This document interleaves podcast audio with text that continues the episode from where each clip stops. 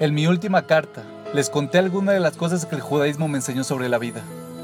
En esta, quiero compartir con ustedes algunas de las cosas que la vida me enseñó sobre el judaísmo.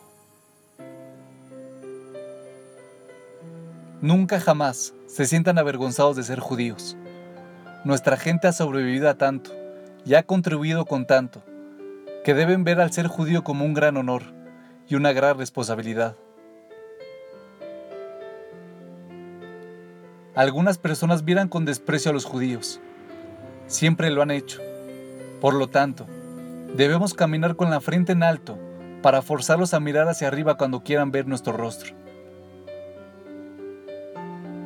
Nunca renuncien a sus principios a causa de los demás. No renuncien al kashrut ni a ninguna otra práctica judía por encontrarse con personas que no son judías o con judíos no religiosos. Las personas que no son judías respetan a los judíos que respetan el judaísmo y se sienten avergonzados de los judíos que se avergüenzan del judaísmo. Nunca menosprecien a nadie. Nunca piensen que ser judíos implica menospreciar a los gentiles, porque no lo implica. Nunca piensen que ser judío religioso les da derecho a menospreciar a aquellos que no lo son. No les da el derecho. De acuerdo con la Torá, el más grande de los judíos, Moshe, también era la persona más humilde en la faz de la tierra.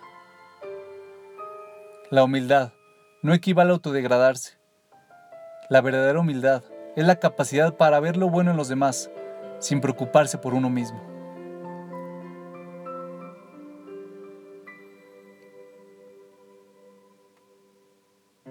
Nunca dejen de aprender. Una vez conocí a una mujer de 103 años que aún conservaba su juventud. Le pregunté cuál era su secreto y me respondió, nunca temas aprender algo nuevo. Entonces, me di cuenta que el aprendizaje es la verdadera prueba de la edad. Si estás dispuesto a aprender, pueden tener 103 años y aún ser jóvenes, pero si no, pueden tener 23 años y ya ser viejos.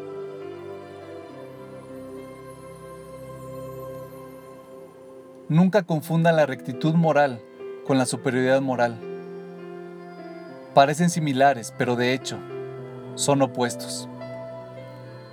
El recto vuelo bueno de las personas, el que se cree superior, ve lo malo. El recto los hace sentir más grandes, el que se cree superior los hace sentir pequeños. El recto elogia, el que se cree superior critica. Una vez que sepan diferenciarlos, aléjese del que se cree superior, que viene en todas las formas, de derecha o de izquierda, religioso o secular. Gánense el respeto de las personas que ustedes respetan e ignoren a las demás. Cada vez que tomen una mitzvah, deténganse y háganlo a conciencia. Cada una de las mitzvot tiene como fin enseñarnos algo, y vale la pena hacer una pausa y recordar que es. El judaísmo mecánico no es bueno para el alma.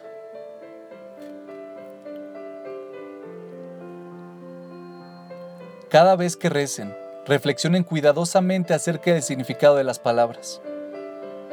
Recuerden también que cuando lo hacemos, somos parte de una sinfonía de cuatro mil años, conformada por las voces de todos los judíos de todos los países a lo largo de los siglos que han pronunciado esas palabras.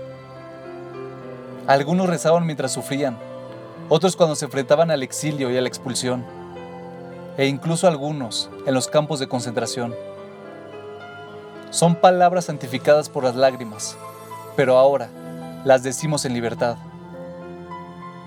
Las plegarias de nuestros ancestros se hicieron realidad en nosotros. Por lo tanto, nuestras tefilot los honran a ellos y a Dios, porque sin ellos, nosotros hoy no seríamos judíos. Y si nosotros no continuásemos su tradición, sus esperanzas habrían sido en vano. No se preocupen si no pueden mantener el ritmo de la congregación.